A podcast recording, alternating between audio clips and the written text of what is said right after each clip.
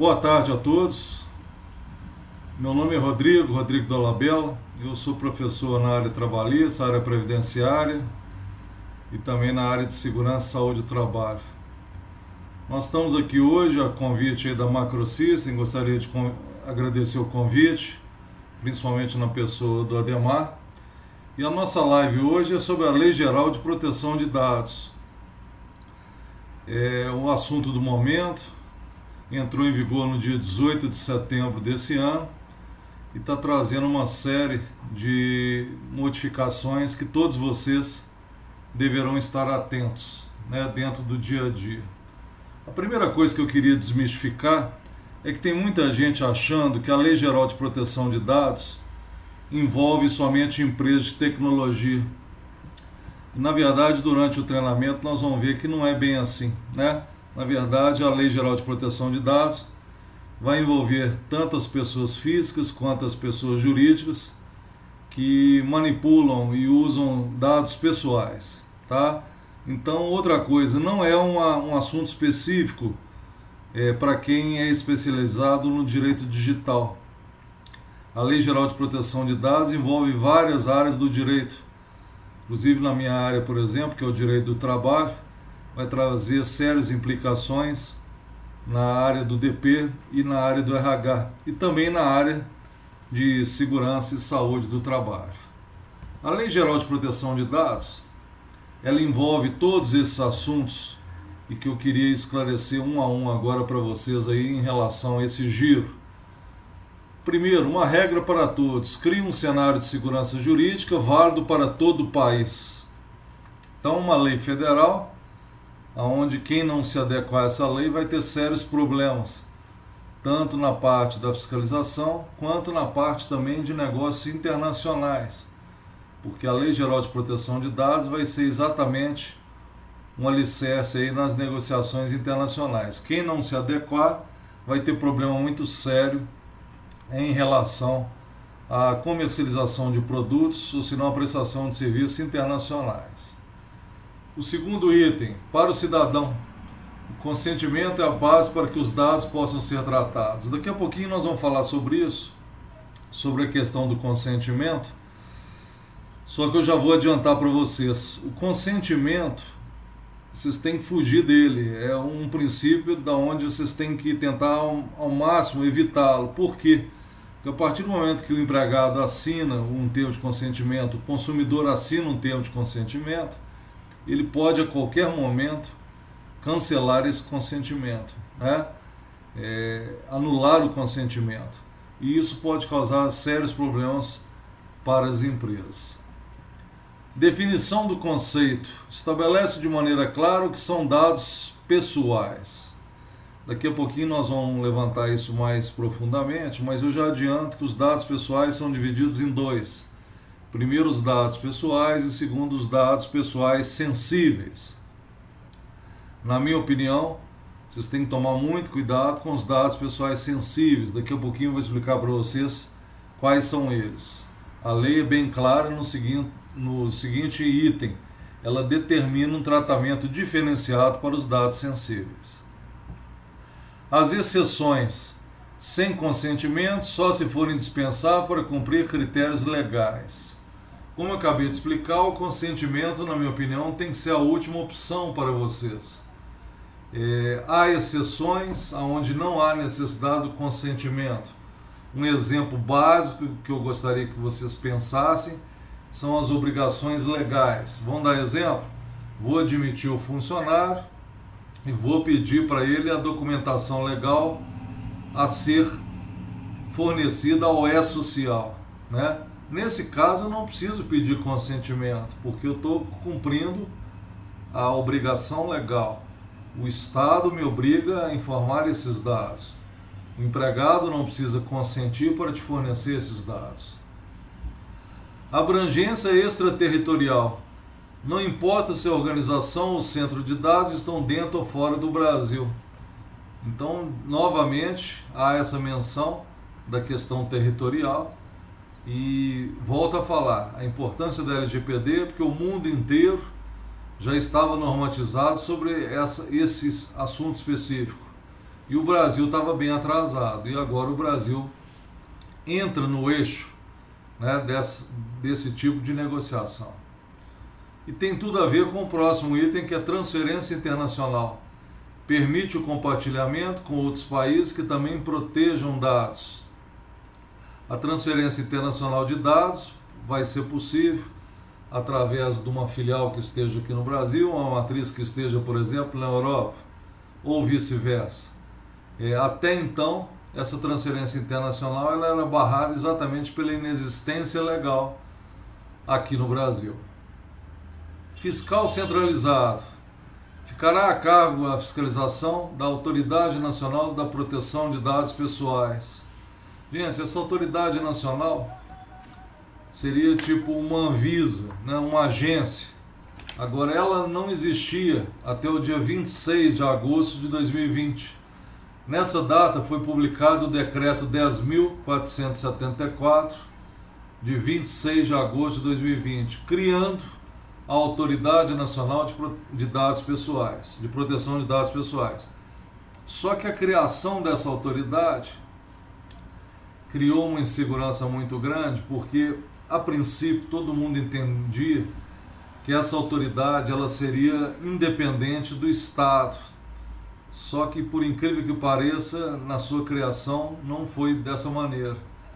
É, hoje a autoridade nacional ela está vinculada à Casa Civil da Presidência da República. Já tem dois componentes nomeados, mas enfim, a autoridade ainda não começou efetivamente os seus trabalhos. Quais são os seus trabalhos? Normatizar, fiscalizar. A fiscalização pela NPD, ela só vai acontecer efetivamente a partir daqui um ano, mais especificamente no dia 21 de agosto do ano que vem, tá? Agora, dentro do dia a dia, dentro do dia a dia, nós temos que acompanhar a movimentação dessa autoridade, principalmente na questão da normatização. Porque um, numa visão bem crítica, e eu sou bem crítico, a LGPD tem um problema muito sério hoje no país, que é o seguinte, ela trata todas as empresas de formas iguais. Então uma Fiat Automóveis tem o mesmo tratamento de uma padaria com 10 funcionários. Então isso, na minha opinião, é um erro grave que tem que ser consertado através da normatização da NPD. E vamos dar um, um outro exemplo, que eu também entendo que seria importante. Lá na União Europeia, que é a legislação, na minha opinião, mais completa em relação à proteção de dados, na normativa europeia há uma definição de que a lei só é aplicável para empresas com acima de 250 funcionários. Né? Então, isso é que se espera no país um bom senso porque diante desse quadro de pandemia, diante do quadro de crise econômica, de crise política, muitas empresas estão queixando da questão do investimento. Vai ter que acontecer investimento? Com certeza vai, né? Porque as empresas vão ter que investir em tecnologia, vão ter que investir na, na contratação de consultores, né, para a implantação da LGPD. Responsabilidade. Define os agentes de tratamento de dados e suas funções. Daqui a pouquinho nós vamos conversar sobre isso. Tem a figura lá do controlador, do operador, do encarregado e do titular de dados. Gestão de riscos e falhas. Quem gere base de dados pessoais terá que fazer essa gestão. É, todo dado vai ter que ser tratado, vai ter que ser coletado, vai ter que ser na última etapa eliminado. É, isso daí vai estar determinado na, dentro da empresa de vocês no chamado plano de ação, né? Porque eu queria dar, inclusive, uma, uma dica para vocês. Dentro da implantação do E-Social, eu estou determinando quatro, quatro etapas. A primeira é a análise do fluxo de dados. Vocês têm que analisar qual o fluxo de dados dentro da empresa de vocês. Segundo, mapeamento de riscos. Esse mapeamento de risco também é muito importante. Terceiro, plano de ação, que é exatamente as regras de execução. E por último, a implantação. Essas seriam as quatro etapas básicas de implantação da LGPD. Transparência: se ocorrer vazamento de dados, a NPD indivíduos afetados devem ser avisados. Eu tive inclusive uma, uma consulta hoje sobre isso. O empregado teve o, o, o dado vazado e o questionamento do empregado é se a empresa teria que comunicar esse empregado. A informação é de que sim, a comunicação tem que ser feita à Agência Nacional de Proteção de Dados, tem que ser feita à sociedade em geral e tem que ser feito ao indivíduo afetado. Até porque ele tem que tomar as medidas necessárias para evitar um prejuízo maior. Penalidades rígidas. Falhas de segurança podem gerar multas pesadas. As multas, não sei se é de conhecimento de todos, podem chegar a um patamar de 50 milhões de reais, né?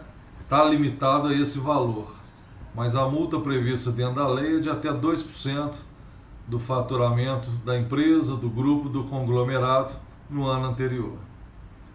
Finalidade e necessidade são quesitos do tratamento que devem ser previamente informados ao cidadão. Na minha opinião, entre finalidade e necessidade, o mais importante é a finalidade. A partir do momento que eu requeiro o dado, seja do empregado, seja do consumidor, né? seja do cliente, vocês vão ter que deixar bem claro para ele qual que é a finalidade, para quê, qual o objetivo, né? E além da questão também da necessidade, que, que é um, um item inerente ao primeiro. Vamos falar especificamente então da lei agora. A Lei Geral de Proteção de Dados é a Lei 13.709, de 14 de agosto de 2018. Nesse momento, muita gente vai me perguntar, mas por que, que demorou tanto tempo para entrar em vigor? Exatamente porque foi dado um prazo para que as empresas se preparassem para a implantação. Foi feita uma pesquisa no Brasil inteiro e ficou definido que 85% das empresas ainda não estão preparadas para a Lei Geral de Proteção de Dados. E aí, dentro desse caminho, desde a publicação da lei até agora vigência, muitas empresas não acreditavam que a lei entraria em vigor. E esse ano, com, com os efeitos da pandemia, muita gente estava acreditando que ela seria prorrogada novamente. E realmente teve essa proposta, tanto no Congresso quanto no Senado, para dezembro desse ano e para maio do ano que vem. Acabou que ela entrou em vigor no dia 18 de setembro desse ano. A Lei Geral de Proteção de Dados, ela foi sancionada então lá em agosto de 2018, mais especificamente no dia 14 de agosto de 2018, pelo presidente Michel Temer. E dentro do grande objetivo dessa lei é regulamentar o tratamento de dados pessoais de clientes e usuários por parte de empresas públicas e empresas privadas. Dentro do que eu comentei mais cedo, hoje no mundo inteiro nós temos mais de 126 países que possuem leis visando a regulamentação do tratamento de dados pessoais, evitando-se o mau uso destes, destes que eu falo, os dados pessoais, bem como a responsabilização das empresas por incidentes e acidentes com dados. O Brasil estava atrasado. Tanto estava que nessa tela vocês observam que a União Europeia, desde 1995, o bloco criou normas para proteger os dados pessoais de seus cidadãos. A lei da União Europeia obriga empresas a informarem clientes caso seus dados sejam violados e proíbe que mensagens trocadas entre os usuários sejam alvo de escuta e qualquer outro tipo de vigilância sobre as comunicações. Veda também a manipulação e o armazenamento de dados de seus cidadãos em países que não têm uma política própria. E a União Europeia também foi precursora ao criar uma autoridade para zelar pelo cumprimento das regras. Já os Estados Unidos, ele não tem uma lei específica de proteção de dados mas sim uma espécie de convênio com a União Europeia e com a Suíça. Nesse convênio, as empresas americanas se comprometem a respeitar as políticas de privacidade. Agora, já na América do Sul, nós temos dois exemplos que seriam a Argentina e Uruguai. A lei da Argentina foi publicada no ano de 2000 e ela estabelece também um conselho para regulamentar a proteção de dados. Chega a fixar em seis meses intervalo que o titular pode requerer acesso aos seus dados e a empresa tem um prazo de 10 dias para fornecer. Agora, no Uruguai, nos moldes da União Europeia, a regulamentação ocorreu no ano de 2008 e definiu que os membros da unidade reguladora e controle de dados pessoais tenham um mandato de quatro anos e sejam indicados pelo Executivo. Cria também um conselho consultivo com representantes do Judiciário, do Ministério Público, da Academia e do setor privado. Diante do que eu apresentei para vocês até agora, a Lei Geral de Proteção de Dados, então, ela é o marco regulamentador da proteção e transferência de dados pessoais no Brasil. Não é a primeira legislação referente a isso, né, a esse assunto especificamente. A gente já tinha aí o o, o marco da, da internet, né? E tínhamos a lei Carolina Dickmann. Agora nós temos a Lei Geral de Proteção de Dados. E ela é fruto de uma crescente evolução exatamente na questão do tratamento de dados. E nesse cenário, como expliquei mais cedo, lá na União Europeia, a gente tinha chamada GDPR, que é a lei que trata da proteção de dados. Então, para ser mais claro com vocês, a Lei Geral de Proteção de Dados ela vai influenciar em vários momentos, vários. Os dois primeiros exemplos ali já são bem claros para vocês. O primeiro caso é na área trabalhista, quando o empresário ou um gestor público administra folha de pagamento e isso é tratamento de dados pessoais. Esse caso da área trabalhista eu queria já dar uma dica para vocês, vai envolver inclusive os escritórios de contabilidade. Né? Então, a partir do momento que a empresa terceiriza a sua folha de pagamento para o escritório de contabilidade e também todo o serviço do departamento pessoal, a, a empresa contratante vai ter que firmar com o escritório de contabilidade um aditivo contratual agora, nesse momento, exatamente deixando bem claro para o escritório de contabilidade que ele vai ter que se adequar às normas da Lei Geral de Proteção de Dados. E aí vem um detalhe muito importante que eu queria alertar vocês. Caso ocorra um vazamento de dados por parte do escritório de contabilidade, ou se não um caso está acontecendo muito recentemente, mas muito, que é a questão de sequestro de dados, né? Tem escritório de contabilidade que está sendo vítima disso. Inclusive os hackers que invadem o, os dados do escritório pedem um resgate que normalmente não é em dinheiro líquido, mas sim na moeda virtual que é o Bitcoin. Então, nesses casos, eu queria deixar bem claro para vocês que a empresa contratante ela é a controladora, o escritório de contabilidade é o operador no caso de uma fiscalização por vazamento de dados, as duas empresas, tanto o controlador quanto o operador, podem ser condenadas. E o que as empresas contratantes estão fazendo é colocando em contrato cláusulas de responsabilidade, principalmente em relação ao pagamento das multas, imputando ao escritório de contabilidade essa obrigação. Então, os escritórios de contabilidade, que eu sei que tem vários aí me assistindo nesse momento, vocês têm que tomar muito cuidado e se prepararem para essa nova etapa. Tá? É, volto a falar. Aplicação de multas pela Agência Nacional de Proteção de Dados só a partir de agosto do ano que vem. Mas, não sei se vocês tomaram conhecimento, semana passada nós já tivemos a primeira condenação em juízo em relação à LGPD. Foi o caso de uma construtora lá de São Paulo que vazou dados para terceiros e foi condenada a pagar uma indenização de 10 mil reais. Então, cuidado com isso. Eu entendo que vocês têm que ser o mais rápidos possíveis na questão da implantação da LGPD no dia a dia, tanto do escritório de contabilidade quanto da empresa de vocês. Continuando os exemplos, a ação de um comerciante que envia promoções por e-mail também é tratamento de dados pessoais. O mesmo vale para o ato de publicar uma foto ou de deletar documentos em uma rede social.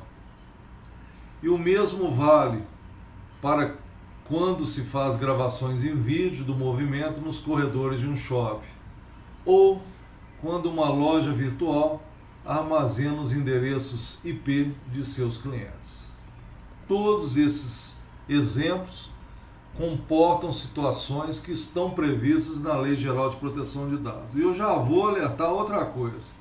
A Lei Geral de Proteção de Dados, ela tem 27 páginas e ela tem nada mais nada menos do que 65 artigos.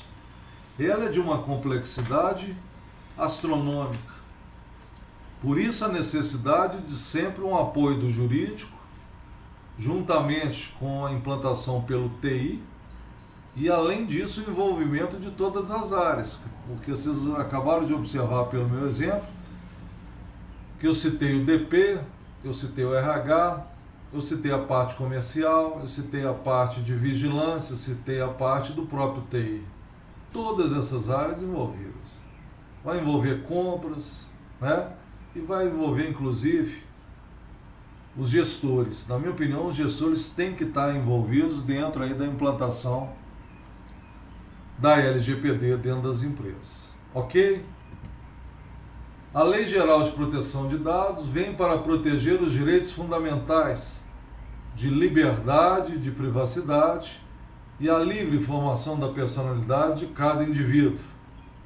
A lei dispõe sobre o tratamento de dados feito por, olha aqui que eu mencionei para vocês logo no início, pessoa física ou pessoa jurídica de direito público ou privado, e engloba um amplo conjunto de operações efetuadas em meios manuais ou digitais.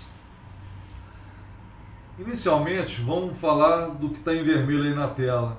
A proteção da Lei Geral de Proteção de Dados se dará em cima de direitos que estão previstos, inclusive, na Constituição Federal, que seria de liberdade, de privacidade, de livre formação da personalidade de cada indivíduo.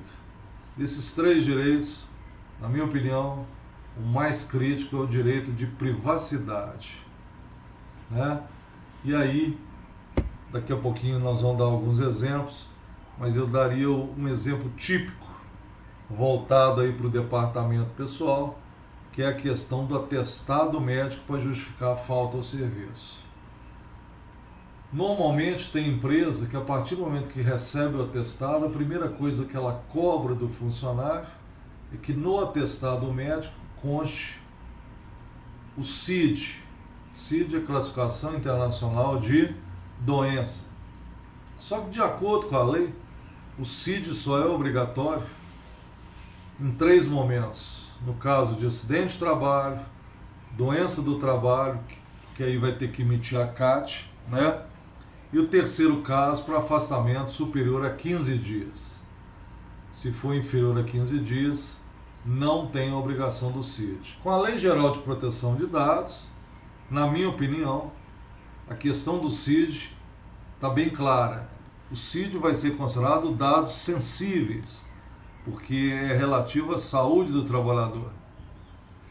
E se tiver um vazamento de dados desse CID, dessa doença que ele é portador, isso daí pode causar um problema muito grande, tanto para o departamento pessoal quanto para a empresa. E vai sobrar, logicamente, que para a área jurídica. Então tomem cuidado com esse caso. É um caso que me preocupa muito, porque na prática eu vejo vários gestores cobrando o CID, fiscalizando o CID. E a questão da privacidade, nesse caso do trabalhador, está sendo totalmente invadida e totalmente lesada. Agora eu gostaria de dar uma ênfase também ao final da tela, onde fala que as operações poderão ser efetuadas em meios manuais ou digitais. E aí eu trago essa foto aqui para vocês. Acredita aí que na, na quem está me escutando, quem está me ouvindo nesse momento, deve já ter visto esse tipo de pasta de arquivo. Ou se não, tem vários escritórios de contabilidade que ainda usam essas prateleiras de arquivo com a, com a Lei Geral de Proteção de Dados, eu confesso para vocês quando eu vejo uma foto dessa, me dá até angústia. Angústia por quê? Porque o risco que a empresa vai estar assumindo é muito grande. E aí vem as primeiras dicas para vocês em referência à área trabalhista. Carteira de trabalho papel. Não sei se é de conhecimento de todos, o governo implantou desde setembro do ano passado a carteira de trabalho digital. Na minha opinião, já visando um pouco a própria Lei Geral de Proteção de Dados. A partir do momento que você implanta a carteira de trabalho digital, você está eliminando papel. A partir do momento que você está eliminando papel, você está eliminando esse arquivo daí. E a partir do momento que você está eliminando esse arquivo daí, você está eliminando um risco eminente de vazamento de dados. Porque, na minha opinião, um caso como esse se essa sala do arquivo fica aberta, sem controle de acesso, qualquer dado que está aí em qualquer caixa dessa de arquivo pode ser vazado a qualquer momento. Né? Então, o primeiro caminho que vocês têm que buscar é a informatização, é a segurança da informação. Então, é implantar carteira digital. E a outra dica que eu gostaria de dar é implantar, basicamente, o registro de empregados digital. O registro de empregados digital ele vai ser feito através de uma portaria que foi publicada pelo governo no dia 30 de outubro do ano passado, portaria do Ministério da Economia, onde ela determina que até o dia 29 de outubro desse ano vocês deverão fazer a opção ou mantém o livro e a ficha de registro papel, ou se não, usa o registro eletrônico. O registro eletrônico ele vai ser utilizado como? Através do E-Social. A partir do momento que eu mandei informação para o E-Social, eu já estou livre do meu livro de registro papel e da minha ficha de registro de empregados papel. Essas opções o governo está dando exatamente para ajudar vocês nessa fase de implantação da Lei Geral de Proteção de Dados. Outra dica: há muitos anos eu comento com meus alunos para evitarem ao máximo evitarem ao máximo exigirem dos, dos candidatos ao emprego e dos empregados que vão ser contratados cópia xerox de documentação pessoal.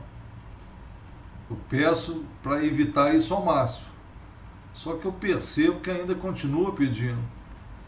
E essas caixas de arquivo que estão aí na tela para vocês, provavelmente estão cheias de cópias de Xerox. Agora, tenta entender, a Lei Geral de Proteção de Dados, ela envolve não só os documentos novos, como os documentos antigos. Então, no caso da área trabalhista, vocês têm que tomar muito cuidado com aquele prazo de guarda de documentação, né? Prazo de guarda de documentação. Ficar de olho nesse prazo, exatamente no sentido de que vocês terem noção né, se já pode eliminar aquele dado ou não. Agora, quando eu falo de documento, quando eu falo de dado pessoal, eu queria dar um outro exemplo aí na parte trabalhista, que também é um exemplo que muita gente fica meio chocado, que é a questão da biometria. Biometria, ponto biométrico. É uma obrigação legal, não precisa do consentimento do empregado para coletar a biometria. Agora tenta entender. O dia que eu mandar o funcionário embora, eu, empresa, sou obrigada a eliminar essa biometria, apagar essa biometria. Por quê? Porque nós acabamos de ver que um dos princípios da LGPD é a finalidade. E a partir do momento que esse empregado foi mandado embora, foi dispensado, o grande questionamento que eu faço para vocês é o seguinte: qual a finalidade? Ela já não existe mais. A LGPD tem como objetivos a proteção à privacidade, intimidade, honra e imagem, bem como também protege o desenvolvimento econômico e a livre iniciativa das empresas. Então, dentro daqueles princípios que eu acabei de colocar para vocês, e eu citei para vocês a questão da finalidade, agora aqui na tela eu estou mostrando para vocês os principais princípios, tá? Então reparem do lado esquerdo que nós temos a prevenção, a finalidade legítima, que eu acabei de tocar nesse assunto, a adequação, a necessidade e a responsabilização e prestação de contas.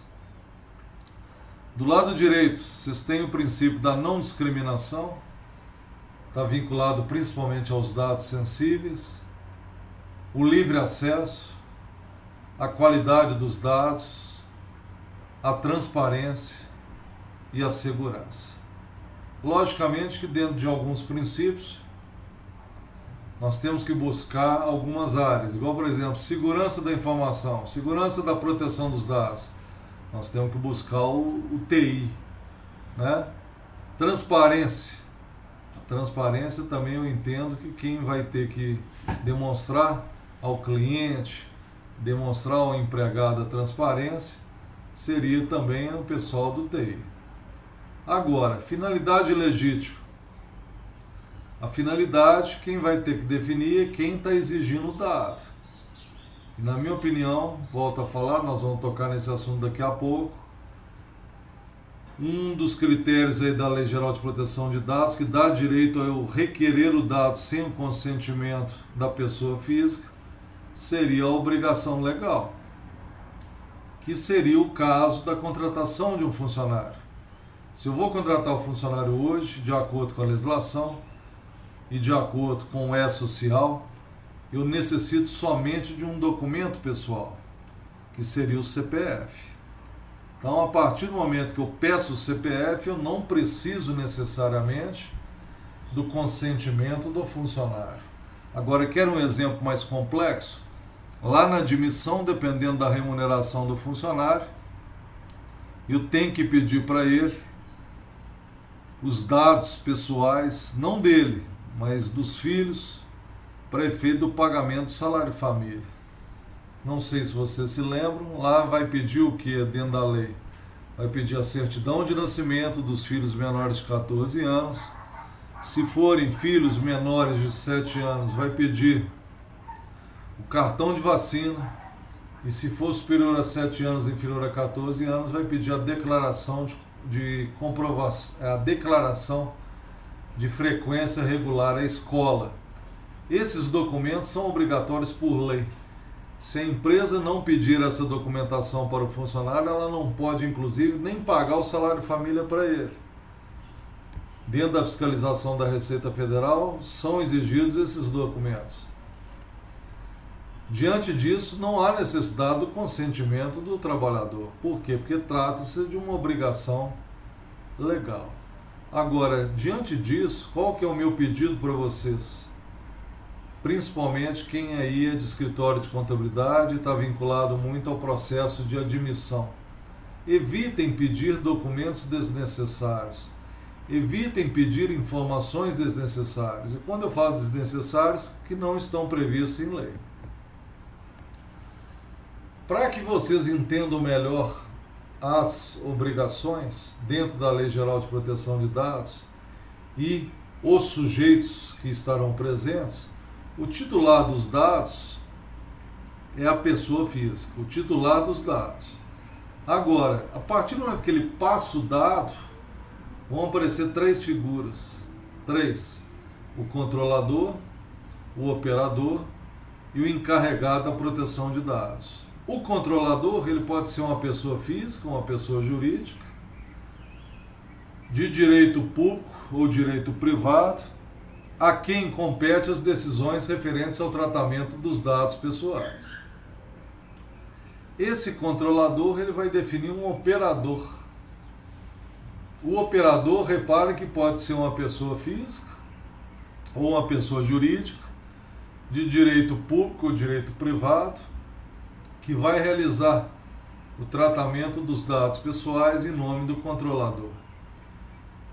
E para finalizar, vai ter o encarregado, que normalmente vai ser uma pessoa física, indicado pelo controlador, que vai atuar como canal de comunicação entre o controlador, o titular do dado e a autoridade nacional, que é exatamente aquela que nós citamos mais cedo, que é a Autoridade Nacional de Proteção de Dados.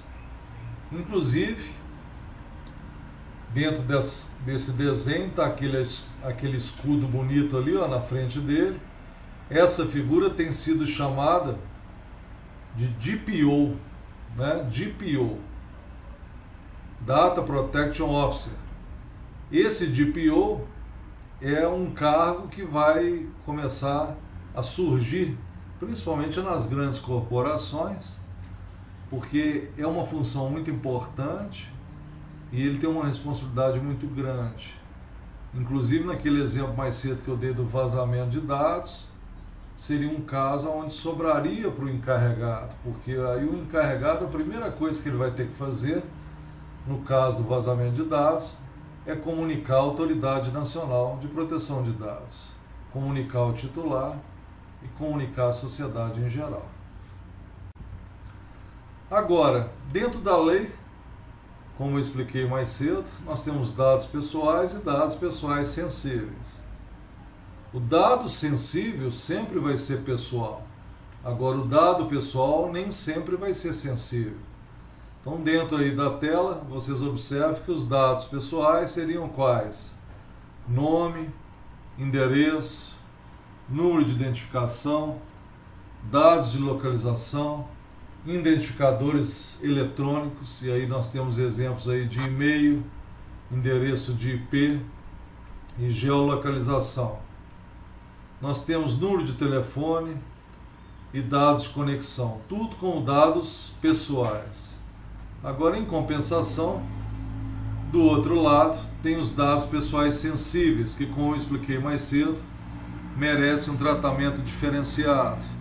Quais seriam eles? Origem racial ou étnica, opiniões políticas, convicções religiosas ou filosóficas, filiação sindical, dados genéticos, dados biométricos que eu falei mais cedo, que são tratados simplesmente para identificar um ser humano, dados relacionados com a saúde, eu também comentei, seria o caso lá do CID, do atestado médico, e por último, um item muito importante e que pode ser considerado dentro daqueles princípios da não discriminação, que são os dados relativos à vida sexual ou orientação sexual. Então, dentro do que a gente está comentando, dados pessoais e dados pessoais sensíveis são um foco da Lei Geral de Proteção de Dados. E lembra que os dados pessoais sensíveis requerem um tratamento diferenciado. E lembro daquilo que eu coloquei mais cedo, da necessidade do consentimento ou não, que é exatamente a nossa próxima tela. Lá no artigo 7, inciso 1 da Lei Geral de Proteção de Dados, vai tratar da primeira hipótese de tratamento de dados, que é através do consentimento do titular. E em termos de dica para vocês, mesmo lá sendo a primeira hipótese, vocês lembram do que eu já comentei com vocês hoje? Na minha opinião, vocês têm que encarar o consentimento como última hipótese, né? Porque o grande problema do consentimento é que a partir do momento que ele assina o termo de consentimento hoje, ele tem o direito de revogar esse termo a qualquer momento. Logicamente que cada caso é um caso, e tudo vai depender da situação fática. Então eu vou dar um exemplo agora, que é um exemplo complicado, que envolve as grandes empresas, envolve as pequenas empresas, envolve o escritório de contabilidade, que é a questão da, do recrutamento de empregados. Dentro do recrutamento de empregados, normalmente é comum que ele encaminhe para as empresas um currículo, né? E aí, vamos supor que eu mandei o currículo para vocês, só que eu não consegui a chance de me colocar dentro da empresa, ou seja, eu fui reprovado no processo de recrutamento. Agora, com a Lei Geral de Proteção de Dados, a empresa ela é obrigada, obrigada, né, a eliminar esse currículo desse candidato ao emprego. Só não vai eliminar se ele consentir, né, de que ele concorda que o currículo dele continue fazendo parte do banco de dados, do banco de currículos da empresa. Na minha opinião, dificilmente a pessoa não vai consentir. Eu entendo que ela vai ter interesse sim de manter o currículo dela na base de dados daquela empresa. Mas, enfim, se ele chegar e falar assim, eu quero que meu currículo seja eliminado, deverá ser feito. E isso é importante as empresas terem conhecimento, porque hoje tem muita empresa que tem banco de currículo, inclusive no próprio site da empresa, né? E isso o jurídico, o TI já vai ter que trabalhar para mudar essa questão, deixar bem claro que ele tem que consentir. A segunda hipótese, falei dela durante a nossa live, seria para o cumprimento de obrigação legal ou regulatória. Essa é mais tranquila, não requer consentimento titular. E a partir do momento que você estiver exigindo o dado do, do cliente, do funcionário, que seja, você vai deixar bem claro que é para cumprimento da lei. Para execução de políticas públicas, também não, não há necessidade do consentimento do titular. Para realização de estudos e pesquisas também não requer o consentimento. Agora, para execução ou preparação de contrato, repare aí do lado direito da tela que termos de consentimento podem ser definidos no contrato ou decorrentes da autonomia da vontade. Aí vai depender da negociação contratual. Para o exercício de direitos em processo judicial, administrativo ou arbitral, não requer o consentimento. Para a proteção da vida ou da incolumidade física do titular ou de terceiros também não requer. Para a tutela da saúde do titular também não requer. Para atender interesses legítimos do controlador ou de terceiro também não requer. E, para, e por último, para a proteção do crédito também não requer o consentimento do titular. Gente, a minha parte de apresentação terminou. Se alguém tiver alguma dúvida, fique à vontade de mandar a dúvida aí pelo chat. Fique à vontade. fora isso, fora isso, eu gostaria de responder algumas perguntas que a própria Macrosystem eh, me encaminhou, que tem a ver aí com que nós tratamos hoje durante a live, em relação à questão da Lei Geral de Proteção de Dados. A primeira dúvida que me foi encaminhada é a questão que nós conversamos mais cedo, se essa lei se aplicaria somente para as empresas de tecnologia. E ficou bem definido para vocês durante a live que não, né? essa lei vai afetar a todos. Ok? Outra questão, a questão dos órgãos públicos. A pergunta é que órgãos públicos ficarão responsáveis pela supervisão e aplicação da lei? E quem o consumidor deve buscar caso verifique que seus dados tenham sido de alguma forma usados de forma indevida? Como nós vimos aí durante a live, nesse caso, quem vai ser acionado é a Autoridade Nacional de Proteção de Dados, tá? Autoridade Nacional de Proteção de Dados. Então, ela ainda está funcionando precariamente mas tudo leva a crer que até o início da vigência da aplicação de multas, que é no dia 21 de agosto do ano que vem, ela já esteja em plena atividade. Eu acredito que devido à questão da pandemia, há uma, um atraso né, no início das atividades da NPD. Mas isso daí não pode perdurar muito tempo, porque ela é de suma importância, principalmente na aplicação das penalidades e principalmente na instituição de normas que deverão vir através de instruções normativas, portarias e circulares, exatamente para nortear as empresas em relação à questão da aplicação da lei. Outra pergunta: como as pequenas e médias empresas devem fazer para estar de acordo com a lei?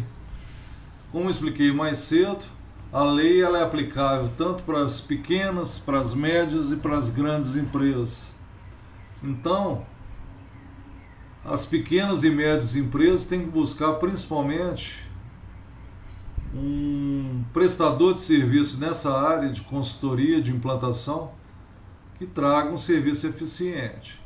Agora, tenta entender, o custo ele vai aumentar, né? porque a Lei Geral de Proteção de Dados vai requerer um investimento maior em tecnologia. É, outra pergunta: o que acontece se uma empresa descumprir a lei? Como expliquei mais cedo, aplicação de multas.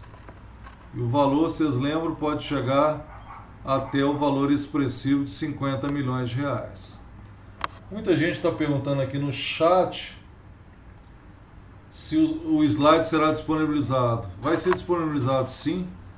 É só entrar em contato aí com o pessoal da Macrocista eu já passei para eles o material. E a outra pergunta do Lucas é se o vídeo será gravado. O próprio pessoal da Macro System já avisou para ele que vai ficar gravado sim e vai ficar disponível aí no canal do YouTube.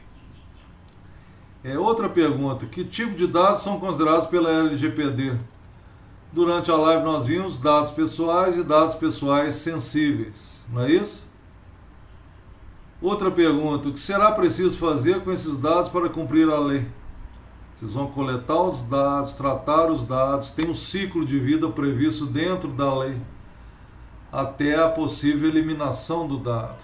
Agora, resumindo de uma forma bem simples para vocês entenderem, o mais importante é exatamente a proteção do dado, né? evitando principalmente o que? O vazamento. É, recentemente, se não me engano, no ano passado, o McDonald's teve um vazamento violento de dados dos empregados na América Latina. E ele, esses dados eram administrados por uma empresa de segurança de informação e o vazamento ocorreu através dela. A sorte do McDonald's é que até então a Lei Geral de Proteção de Dados não estava vigorando. Por quê? porque o vazamento foi tão absurdo e envolvendo tantos funcionários que se fosse hoje, ou mais especificamente se fosse no ano que vem, lá em agosto de 2021, o valor da multa poderia chegar ao teto máximo, que seria os 50 milhões de reais. O vazamento de um dado pessoal pode causar vários problemas para esse indivíduo, esse cidadão.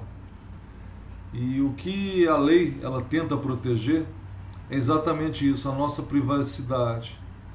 Eu comento, é, brincando, mas é uma realidade, que a própria internet, se você hoje entra na internet, é, você tem dúvidas se seus dados estão protegidos ou não. Por quê? Porque a gente, como consumidor, a gente vive algumas situações inusitadas, igual por exemplo, vira e mexe, eu entro no computador procurando lá um forno micro-ondas. Aí eu entro lá no site de uma determinada loja e faço uma pesquisa. Não sei se isso já aconteceu com vocês, mas logo depois você entra no Instagram, você entra no Facebook, começa a aparecer só propaganda de forno micro-ondas. Aquilo dali, para mim, não sei para vocês, me causa uma angústia, né? Porque eu me sinto basicamente o que? fiscalizado. A partir do momento que eu joguei lá forno micro-ondas, agora aparece forno micro-ondas em tudo que é página da internet. Meu Deus do céu, né? E não vão muito longe não. É, até mesmo no celular. Um dia desse estava conversando com a minha esposa no sábado e falei assim: Nossa, hoje eu estou com vontade de comer uma feijoada. Aí a minha esposa abriu o celular dela, entrou lá no site do Google. Na hora que ela entrou no site do Google, apareceu só o quê? Só feijoada, né? Então, é, essa sensação não é muito razoável para nós, né? Indivíduos, porque a gente se sente às vezes até lesado.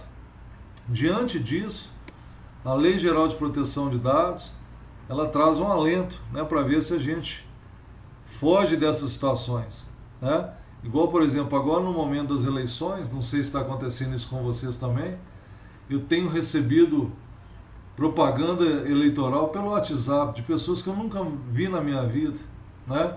É, é, era muito comum e ainda é muito comum a venda de dados pessoais para alguns fins, inclusive fins de propaganda eleitoral. E agora, com a Lei Geral de Proteção de Dados, está extremamente digamos assim, ilegal e sujeita a punições, né? Então, o, na minha opinião, a LGPD ela tinha que ser muito bem divulgada para todos os cidadãos, né? Porque não é todo cidadão que vai ter acesso a essa live, não é todo cidadão que vai ter acesso à própria lei. Vocês lembram que eu falei que a lei tem 27 páginas, tem mais de 60 artigos. Agora tinha que ser divulgada para cada um saber do seu direito e lutar por ele. Aqui na, nas perguntas que me foram enviadas, só tem mais uma que eu gostaria de responder, que é todo dado pessoal precisará ter o consentimento das pessoas para ser armazenado? Esse é, é o princípio do consentimento que nós acabamos de falar. E vocês verificaram que não, né? É, o consentimento eu, eu deixei bem claro para vocês seria a última opção né, que eu gostaria que vocês tomassem.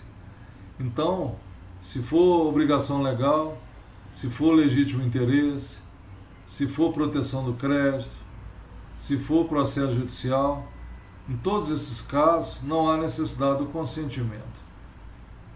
Então, para finalizar, agradecer todo mundo que acompanhou né, a, a nossa live, agradecer novamente ao pessoal da Macrosystem pelo convite e deixar bem claro para vocês que nesse momento a minha dica para vocês, como eu falei, é começar a trabalhar dentro da implantação do E-Social.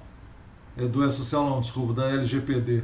E deixar bem claro para vocês, deixar bem claro para vocês que dentro dessa implantação vai ter realmente um aumento de custo, vai ter realmente a necessidade da contratação de empresas especializadas para essa implantação ser eficiente e ser de acordo com a lei. No mais, a dica final para vocês é pesquisarem muito esse assunto em todas as suas vertentes, não só aí na parte trabalhista, mas também na parte do direito consumidor, né, que é as relações de consumo e basicamente em todos os momentos da nossa vida, né, porque até mesmo você que está dentro de um condomínio residencial com uma monitoração de vídeo, você pode estar sujeito a essa questão da proteção do dado.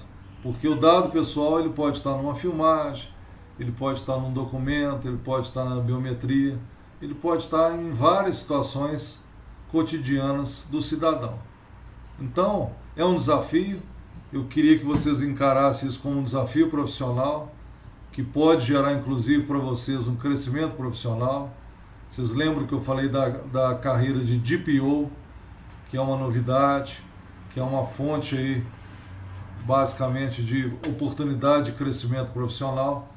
Para vocês terem uma noção, tem alguns DPOs aí que estão aí com salários iniciais na faixa de 15 mil reais. Tá? A Juliane Silva, ela indicou assistir o filme O Dilema das Redes Sociais da Netflix. Concordo, Juliane. Inclusive, esse exemplo que eu dei do meu celular, das redes sociais, tem tudo a ver aí com o que eu com, com, com essa série que você está indicando. Eu, inclusive, já, já vi esse filme e realmente ele tem tudo a ver com o assunto da LGPD. Então, gente, no mais, agradecer a todos. É, essa live vai ficar gravada, então quem puder indicar, né, e quem puder também aí curtir e compartilhar essa live, tanto eu quanto a Macro System, agradecemos. No mais, agradecer novamente ao Ademar, agradecer novamente a Macro System pela oportunidade e quem tiver alguma necessidade de contato, é só me procurar nas redes sociais. Eu tenho Instagram e tenho Facebook, professor Rodrigo Dolabella. Eu e a Macrocice nós somos parceiros, inclusive não é a primeira vez que eu, eu desenvolvo esse trabalho pelo online com a Macrocice, né? E além disso, antes desse trabalho online, eu sempre tive aí em Divinópolis ministrando palestras e cursos junto aí com o pessoal da Macrocista, que é um software que eu tenho uma confiança muito grande e eu indico para todos vocês. Ok? No mais, tudo de bom, fiquem com Deus, até a próxima.